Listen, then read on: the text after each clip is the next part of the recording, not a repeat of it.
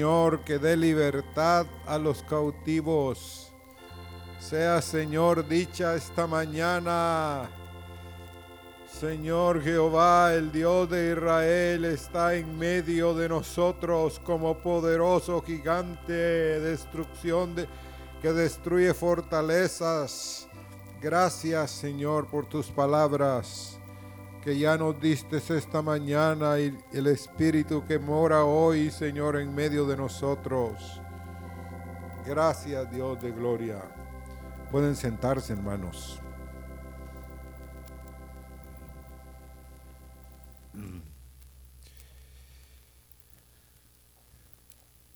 Y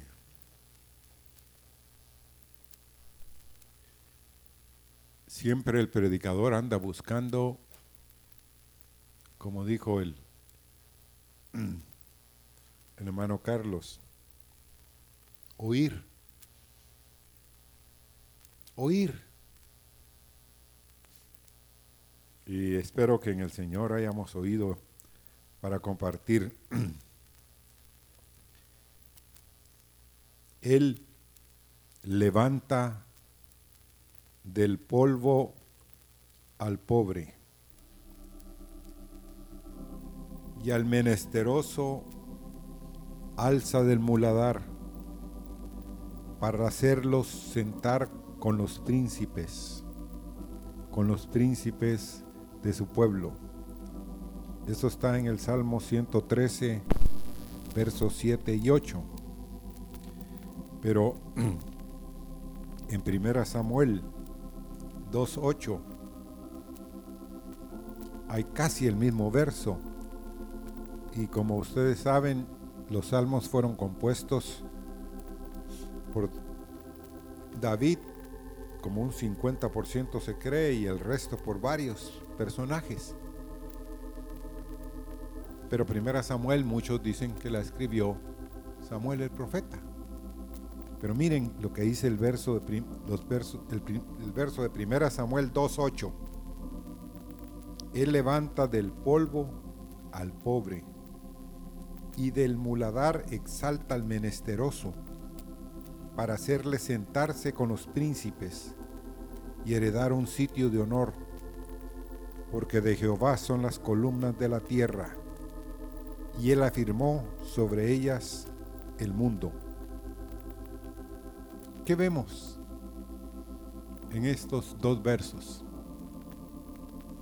Bueno, definitivamente la gracia y la misericordia de Dios para levantar al polvo. La pura gracia. Él dice que levanta del polvo al pobre. Y en ningún otro Dios hay esa condescendencia.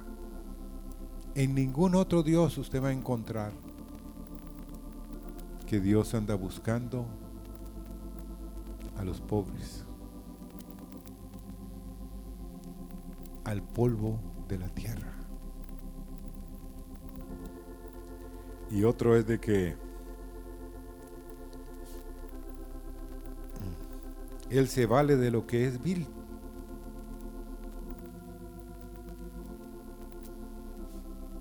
para el mundo y sin ningún valor y sin ningún valor. Para el que no se jacta de nada, hermanos.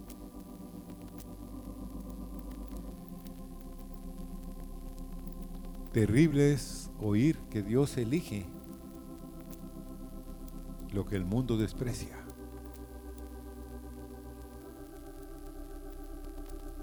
Para dar un ejemplo, el tabernáculo donde moraba la gloria de Dios, del testimonio, buscando qué querían decir las pieles de tejones. Hermanos, son roedores. roedores, hermanos. Los israelitas tuvieron que cazar, disecar, sacarles la piel y coser para hacer la primera cobertura del tabernáculo donde moraba la gloria del Dios de Israel. Otro es, eligió piedras toscas para labrar y construir el altar. Hizo y usó una zarza como un candelabro para manifestársele a un hombre. Son cosas muy, pero muy despreciables, sí o no. ¿Quién de ustedes le pone cuidado a los roedores? Bueno, los matamos. A mi amada esposa no le gustan los roedores. Son bien perjudiciales. Otro es las piedras que muchos desechan. Dios usa, hermanos. Amén. Otro es, recordemos esta mañana el caso de José. ¿Quién de ustedes tomaría a José de la cárcel y lo pondría como primer ministro en un país tan importante como Egipto en esa época. ¿Quién fue Faraón? Fue Dios. Dios. Dios sabía dónde estaba José. Otro es, ¿dónde estaba Gedeón, hermanos? ¿Mm? Trillando, dice, escondidas. De ahí fue llevado a ser un hombre un liderato en Israel, un juez. Y hablemos un momentito de Saúl. ¿De dónde venía Saúl? De estar buscando asnas, hermanos. Ni siquiera sabía ese hombre quién era el profeta. Su siervo sabía quién era el profeta. él no sabía, Y Dios lo escogió a él para ser el primer rey de Israel. ¿Cuántos de ustedes escogerían a un humilde pastor de ovejas para hacerlo un hombre conforme su corazón? Pero eso lo que a mí me da es mucho ánimo entre nosotros no hay muchos poderosos. No hay. Y otro es de los apóstoles. Yo siempre digo, después de haber ido al mar de Galilea, que nos llevaron ahí, el hermano Pastor Marvin nos dijo que íbamos a ir en un barco para atravesando el mar de Galilea de un lugar a otro y llegar a un lugar donde estaban los pescadores. Y cuando casualmente llegamos, sí, los pescadores salieron de una cueva donde estaban limpiando el pescado. Y hermanos, el olor que salía de esos hombres era algo increíble, algo tremendo para a nosotros los, como dijo el hermano Javier Lobos, que el zorrillo entró al, al arca haciendo esto, que él creía que había más apestosos adentro que él. Pues era tremendo, hermano. Entonces, ¿cómo Él escogió dentro de los doce discípulos ocho pescadores apestosos? ¿Ustedes creen que se quita el olor ese con bañarse? Cuesta, hermanos. Pasan días de días. Entonces, donde iba Jesús, iba un gran olor, hermanos. ¿Sabían ustedes? Yo creo que por eso mucha gente no se acercaba. Mucha gente no quería oír a Jesús. por eso. Otro es en cuanto a las mujeres de la Biblia. La mayoría fueron estériles, padres de grandes personajes. Sara, ¿qué era? Estéril, hermanos. Sin esperanza, una pobre. Rebeca, Raquel, Ana, la madre de Samuel, la madre de Sansón, y hasta llegar a Elizabeth, la madre de Juan el Bautista. Todas estériles. Pero el Señor Dios se fijó para quitarles el oprobio entre los hombres. Eso dice en Lucas 1.25, así ha hecho conmigo el Señor. También dice María, en los días en que se dirigió quitar mi afrenta entre los hombres. Elizabeth, Dios quitó la afrenta de esa mujer. Había llegado a tener bastantes años y no, no tenía un hijo.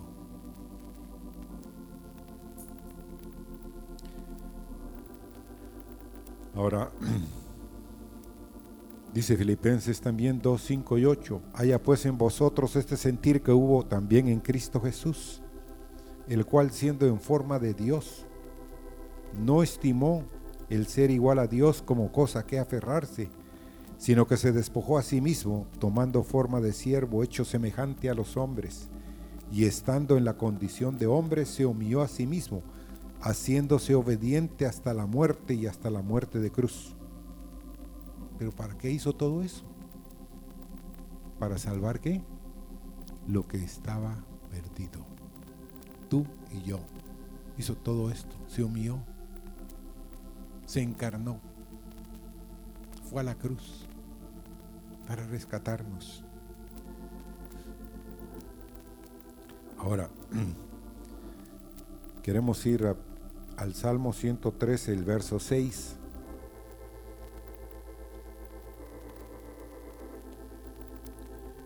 Dice que se humilla a mirar en el cielo y en la tierra. ¿Qué tipo de ojos tiene Dios? ¿Y qué tipo de mirada tiene para humillarse fíjense, a mirar a los cielos y mirar allá. Allá está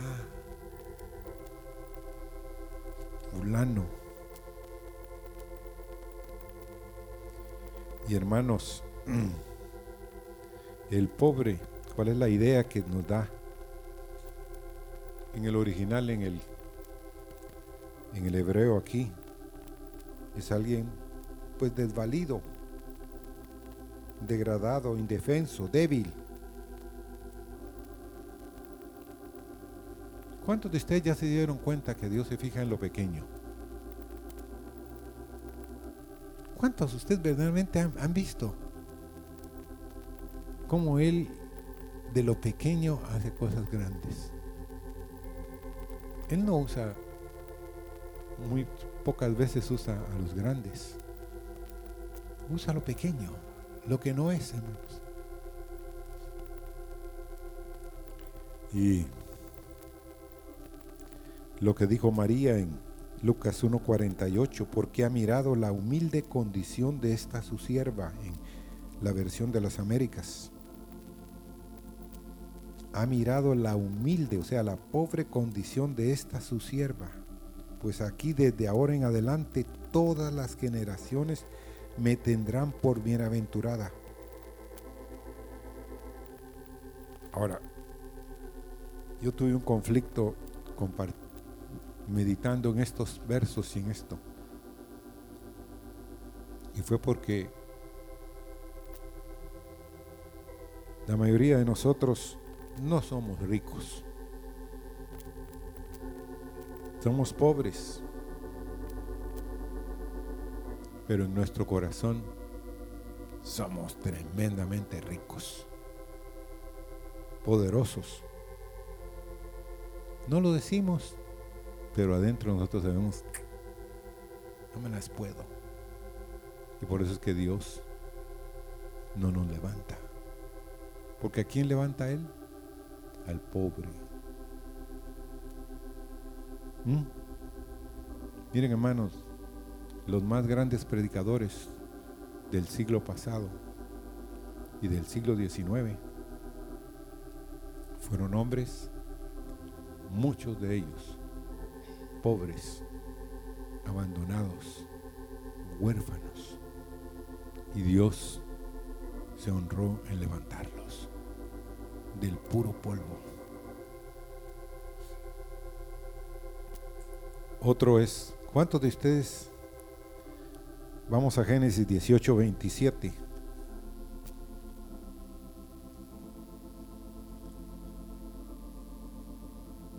Hay muchos de ustedes que podrían, si quisieran, tener en el closet secreto, en su casa, en su oficina, en donde están, ser intercesores. Que nadie se da cuenta, pero ¿quién sí se da cuenta? Dios. Y miren lo que dice Abraham en Génesis 18, 27. Y Abraham replicó y dijo, he aquí ahora que he comenzado a hablar a mi Señor, aunque soy polvo y ceniza. ¿Ah? ¿Qué dice Abraham que es? Que es polvo. Ahora que estoy hablando a mi Señor. O sea, tenía un vislumbre él al estar intercediendo tenía que hacerlo bien humillado. Bien, miren hermanos, sentirse polvo. No, ninguno de nosotros nos sentimos polvo. Pero este hombre consideraba que él era polvo. Y además agrega y dice, y soy ceniza. ¿Quién le da mucha importancia al polvo? Uno se sacude el polvo, la ceniza también. Pero ninguno de nosotros andamos fijándonos en el polvo. Pero Abraham así se hace decir, llamar, soy polvo, soy ceniza. Y ahora que te estoy hablando, permíteme interceder por Sodoma y Gomorra, por lo que vas a hacer. No destruyas si hay 50 justos ahí. No, no hay.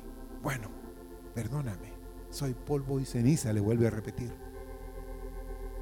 Pero si hay solo 40, no, no lo destruyó. Entonces él se da cuenta que tiene que insistirle.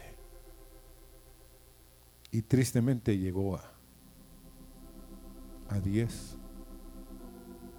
Y ahí se paró la cuenta. Él se dio cuenta que en Sodoma, hermanos, no había 10 personas para rescatar a esa ciudad.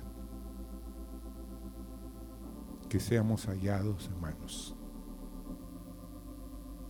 como justos, para que Dios rescate a San Pedro Sula, hermanos. Amén. Que Dios rescate a Honduras, hermanos. Que Dios rescate a las naciones porque no sabemos a dónde ustedes van a ser llevados, pero que usted tenga en su corazón que es polvo y ceniza, pero que Dios oye al quién, al pobre, al menesteroso. Amén. Podemos interceder, hermanos, por los pueblos, por las naciones. ¿Ha oído usted también de alguien más que dijo que era polvo y ceniza? A ver. ¿Mm? Muy bien. Job dice en el 30:19, Él me derribó en el lodo y soy semejante al polvo y a la ceniza. ¿Y qué era en esa época? Antes de que le sucediera todo a Job, ¿qué era Job?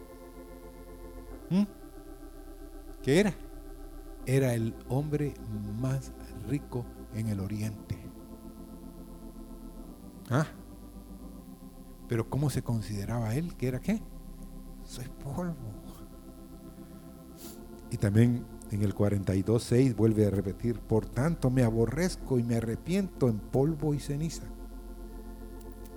El mismo sentir del Padre en la fe, de Abraham. ¿Cuál es el concepto que tú y yo tenemos de nuestras vidas? Para ser oído con el grande, hermanos, tenemos que inclinarnos. Amén. Ahora, qué tremendo es que una cosa es que solo nos levantara del polvo, sí. Pero él además, ¿qué dice? Vamos ahí. Él dice, levanta del polvo al pobre y del muladar, exalta al menesteroso para hacerlo sentarse con príncipes y heredar un sitio de honor. Y ahorita me acuerdo de Costa Yergacudes. Costa Yergacudes es un hermano de origen chipriota. Y este joven llegó a Guatemala porque estaba pretendiendo casarse con Ana Isabel Nistal, porque la había conocido en Chipre. Ella fue a estudiar allá a una escuela de, chef. Y fíjense que lo interesante fue que Costas se dejó venir desde Chipre hasta Guatemala y y fue a hablar con el hermano Marvin que él se quería casar con ella y el hermano Marvin le dijo algo que a mí me impresionó. Le dijo, ¿cómo yo le voy a entregar a mi oveja a un lobo? ¿Ah? ¿Cómo se sentiría usted? ¿Qué, me estás diciendo? Le dijo, porque Costas hablaba inglés, griego, aprendió español allá, y sí, no puedo entregar a una oveja a un lobo. O tú le estarías dispuesto, ya que tú en Chipre hay muchas ovejas, a entregarle a los lobos una oveja. No, dijo él. Pero, ¿qué puedo hacer? Le dijo. Yo amo a esa joven. Seis meses, le dijo.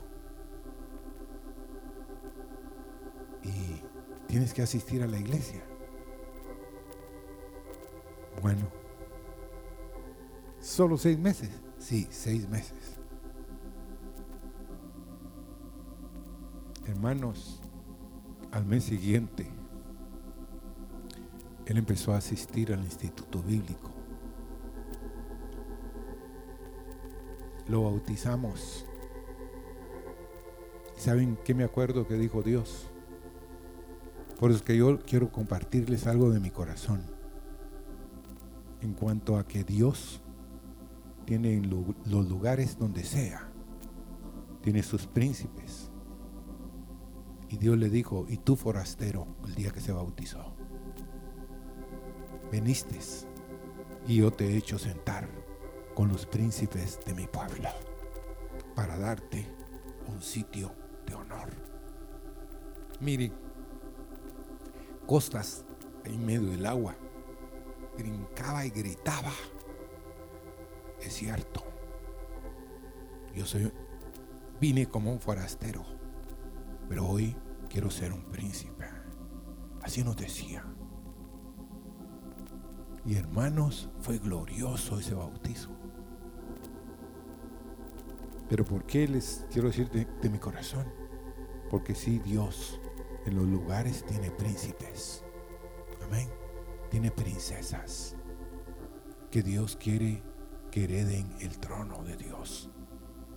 Amén. Dios no está como nosotros molesto que si tenemos una posición y se nos están acercando mucho, tratamos de tenerlos alejados a los otros. No, Dios no es así, hermanos. Quiero que sepan. Dios quiere compartir todo lo que es con sus hijos, hacerlos príncipes. Amén. Qué glorioso es saber eso. Ahora, el muladar, ¿qué es el muladar? Es un lugar donde se echan las cosas inútiles, las cosas gastadas, ya inservibles, que ya no sirven para nada. Y a veces, hermanos, yo tengo que reconocer una noche de estas, le empecé a decir al Señor, aunque usted no lo crea, Señor, todavía me siento una basura, todavía me siento un polvo, una nada, no hemos hecho nada. Señor, pero si tú no lo haces, ¿qué puede hacer el polvo? Si tú no levantas, si tú no muestras tu misericordia para hombres y mujeres en ese lugar, no podemos hacer nada. Y así a veces se sienten los elegidos, desechos, desecho, inútiles. Para nada servimos, sino para ser tirados a la basura. No, eso no es cierto.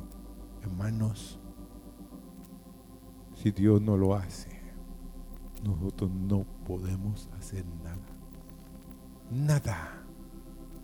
Dice cuenta.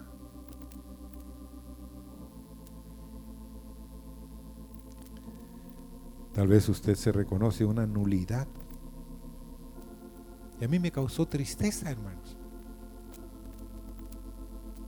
Pero sí, eso para Dios es una señal de salud. ¿Cuántos de ustedes se han sentido pocos? Pero Dios lo tiene a usted en gran estima. Imagínese eso. Dios lo mire a usted como algo muy precioso. Como una vez allí con los orfebres en Holanda que tallan las perlas más preciosas. ¿Sabía usted que los mejores talladores del mundo de los diamantes, hermanos, son judíos? Y están en Holanda y en otras partes del mundo. Y fuimos ahí y había, el hombre dijo, miren esto, ¿cuánto darían ustedes por esta piedra? Y todos dijimos, pues nada. Ok, esta dijo, es similar a todos y nos sacó lo que había tallado el día anterior en una manta negra. Miren hermanos, era algo tan precioso. Y dijo, pero vino de ahí y ustedes no le dan ningún valor. Pero aquí voy ¿Cómo lo miran? Sí, esos sí son diamantes, porque la luz. Yo no sé si ustedes alguna vez han meditado por qué le dan tanto valor a los diamantes. Hay diamantes que tienen 86 fases, facetas. Hay otros que tienen 96 facetas. Entonces la luz cuando entra los diamantes se, ¿cómo les dijera? Se vuelven como arcoíris por eso es la belleza del diamante. Y, miren hermanos, unos de los hermanos ahí compraron. Pero decía, Señor, qué maravilloso es que aunque usted no lo crea, de estas piedras Dios puede hacer diamantes. De estas piedras puede Dios hacer algo glorioso, como sucedió una vez que Dios nos dio una palabra. Y es que vas a necesitar mucha presión, nos dijo Dios. Porque eres una piedra muy burda. Pero voy a meter en ti mi presión. Y era Dios hablándonos. Y después Dios mostró que había hecho con la piedra. Era un diamante, hermanos. Pero había habido qué? Mucha presión. Y hay quienes aquí en lo que no aceptan el trato del Dios, de hacer los diamantes, pero necesitamos, necesitamos mucha, mucha presión. Porque Dios resiste a quienes? ¿Mm?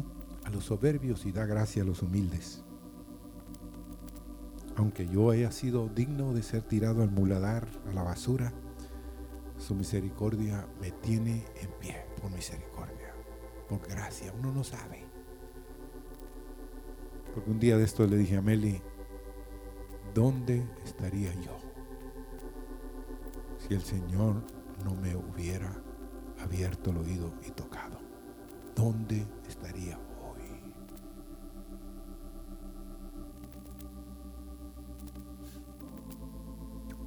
Ahora, vayamos a ver a un príncipe, porque ustedes no quiero dejarlos como pobres solamente, sino darles una muestra que Dios si quiere levantarlos y exaltarlos y darles un sitio de honor. Vamos a Hechos, capítulo 26, verso 16 al 18. Pero levántate, le dice Dios, y ponte sobre tus pies porque para esto te he aparecido a ti, para ponerte por ministro y testigo de las cosas que has visto y de aquellas en que me apareceré a ti, liberándote de tu pueblo y de los gentiles a quienes ahora te envío, para que abras sus ojos, para que se conviertan de las tinieblas a la luz y de la potestad de Satanás a Dios, y para que reciban por la fe que es en mí perdón de pecados y herencia entre los santificados. ¿A usted no le gustaría que Dios dijera estas palabras en su vida y que le dijera, ponte en pie sobre tus pies? Porque una cosa es que Dios te levante y otra es que tú afirmes tus pies, que te pongas de pie. Pero Él te dice que te levantes, te pongas en pie. ¿Pero para qué? diría usted. Este verso nos dice, para ponerte por ministro. Por eso he aparecido a ti. Muchos de ustedes, como yo también, tuve que recorrer al, al griego para ver qué quería decir, me he aparecido a ti. Porque yo le dije, Señor, yo creo que solo en mi vida una o dos veces te he visto. Pero ¿saben qué quiere decir aparecerse, hermanos? En el original quiere decir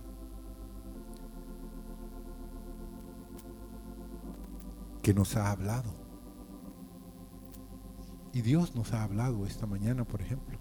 Se apareció a nosotros, vino a nosotros. pero nosotros no teníamos ojos para verlo a muchos de ustedes y a mí también nos ha tocado, nos ha redarguido, nos ha visitado.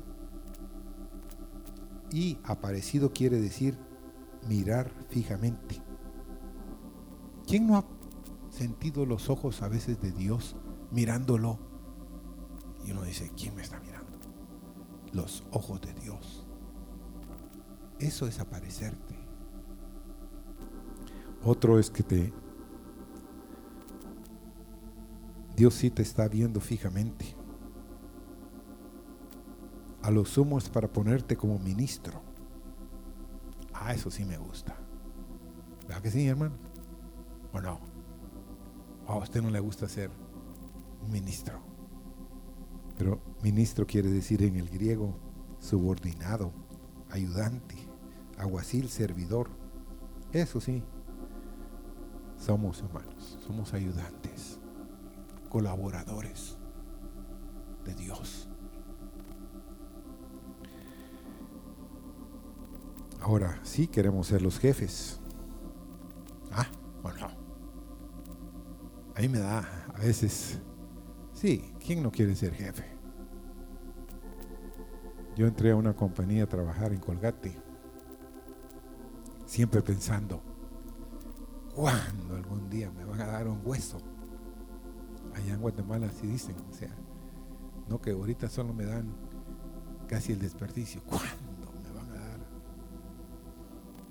Tuve que esperar y esperar. Pero hermanos, llegué a tener 10 huesos por misericordia de Dios. Y a uno le gusta ser importante, hermanos. Pero un gerente general me dijo, ¿qué estás haciendo aquí? Imagínense. ¿Qué? Sí, este no es tu lugar, me dijo. Tú no naciste. Él era inconverso, como el hermano Carlos nos dijo, Dios nos puede hablar por un inconverso. Este no es tu lugar. Tú estás fuera de tono aquí. Tú no hablas como nosotros ni como ellos, los demás. Este no es tu lugar, lárgate.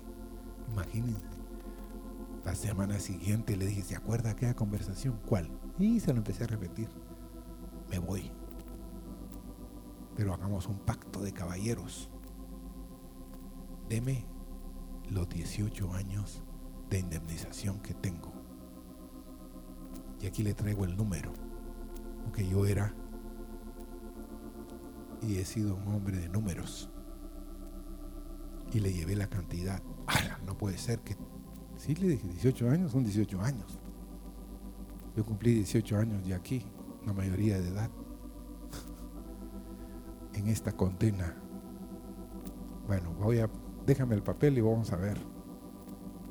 Solo me dieron el 80% y me tenían que dar 130%. Entonces me dijo, a pesar de eso te vas a ir. Si yo le di mi palabra, pero como habíamos hecho un pacto de caballeros, yo voy a guardar mi palabra y yo me voy. Sí, no vamos a hacer un finiquito, solo que te dimos una bonificación, una buena bonificación. Sí, pues eso es.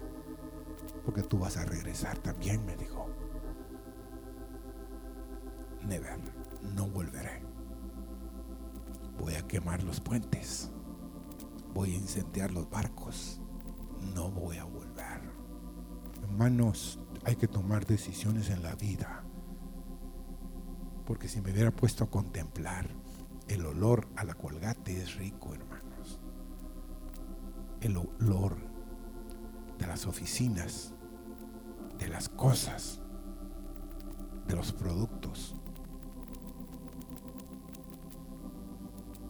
Pero Prefiero a quién? A Cristo.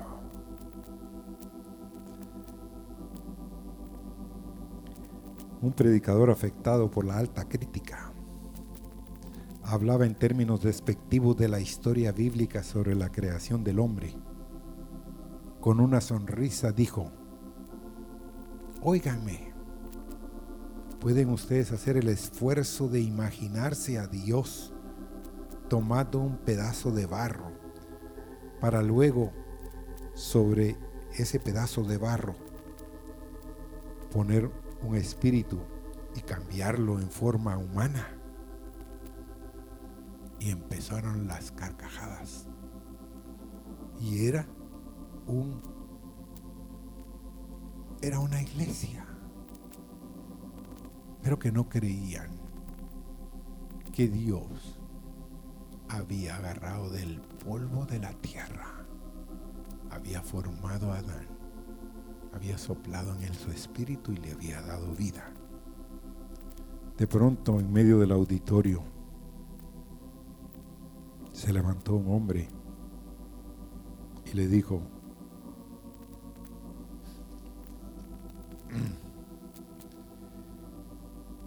yo no voy a discutirle la creación del hombre. Pero le diré esto. Dios un día se arrodilló y recogió este pedazo más inmundo de fango que había en nuestro pueblo. Su espíritu sopló sobre este pedazo y fue creado de nuevo.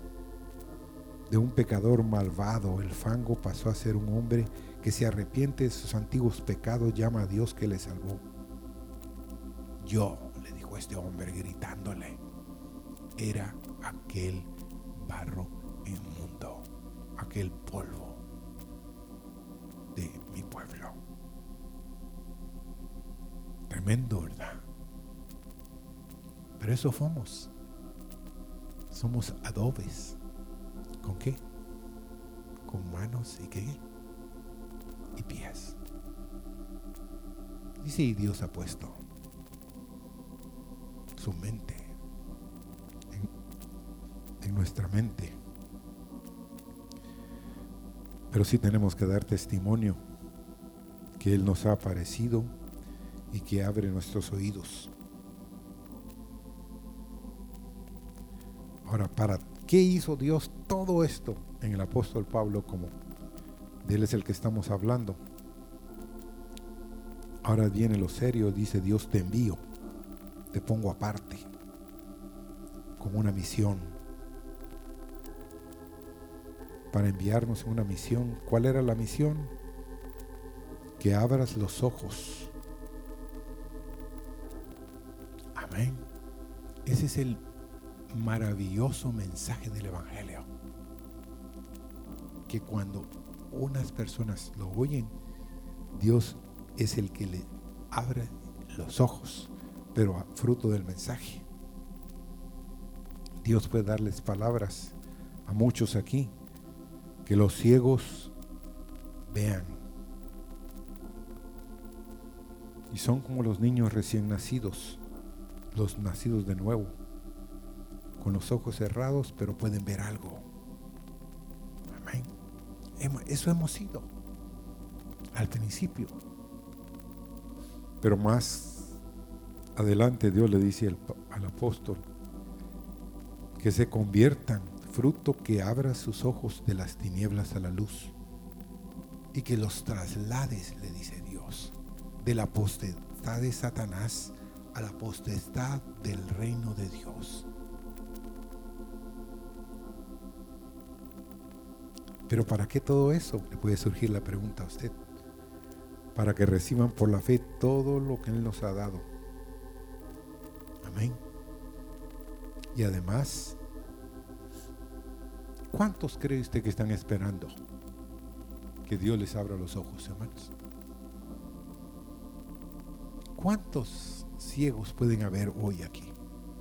Que Dios quiere abrirle los ojos, abrirle los oídos, circuncidarle su corazón. Yo creo que puede ser muchos o pocos, pero si hay aquí en medio de nosotros y que salgan de las tinieblas a la luz de Dios. Tú y yo somos testigos de que Dios quiere hacerlo para su gloria y alabanza. Amén. Ahora, para terminar esta mañana, aunque usted no lo crea, aunque le cueste creerlo, Dios quiere hacerte sentar con los príncipes, con los príncipes de su pueblo. Quiero que sepa, no hay mayor sociedad más distinguida que esta, porque tú llegarás a ser linaje escogido, real sacerdocio, nación santa. Amén. Hermanos, Dios no nos quiere dejar como pobres, les insisto. Él quiere hacer de nosotros príncipes y princesas. ¿En qué? En medio de su pueblo y en medio de del reino eterno de Dios. ¿Saben ustedes que los príncipes disfrutan de un honor especial, hermanos? Y juntamente dice en Efesios 2.6, Él nos resucitó y asimismo nos hizo sentar en los lugares celestiales con Cristo Jesús.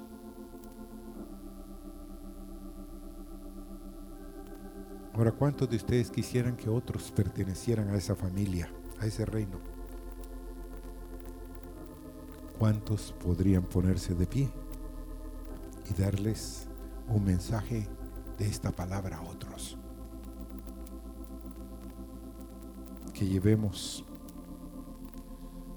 a muchos hombres y mujeres que están esperando oír del reino de Dios y de su justicia. ¿Cuántos se pueden levantar hoy?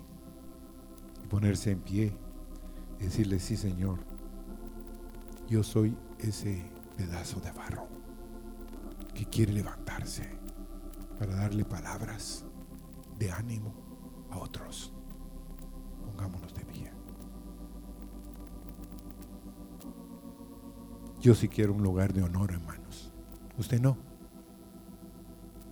Yo sí quiero. A pesar de lo que soy, a pesar de lo que tengo, yo sé que Dios puede hacerlo.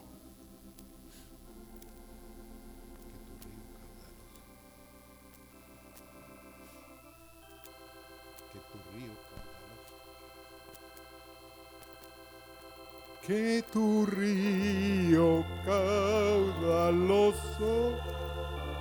nunca cese de fluir,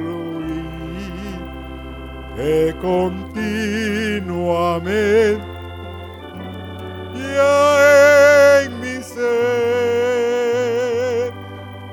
donde quiera que lo envíe, vida eterna llevará, que tu río caudaloso.